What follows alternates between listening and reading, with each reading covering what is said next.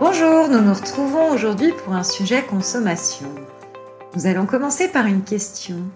Accepteriez-vous de payer 100 fois plus cher un produit de première nécessité? Non? Ben, On va vous en parler. On va vous parler de l'eau. Savez-vous que le prix moyen de l'eau du robinet en France est d'environ 0,3 centimes d'euros le litre, contre 30 centimes d'euros le litre au minimum pour de l'eau en bouteille, soit 100 fois plus cher.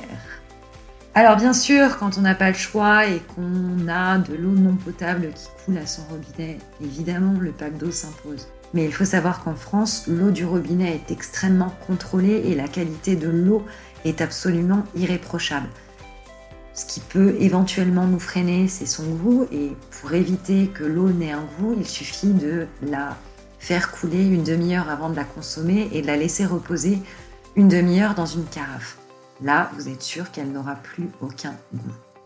Alors l'eau du robinet, c'est une excellente façon de faire des économies et puis surtout de protéger notre dos en évitant de porter des packs d'eau. Alors nous n'avons donc aucune raison de nous priver de l'eau du robinet.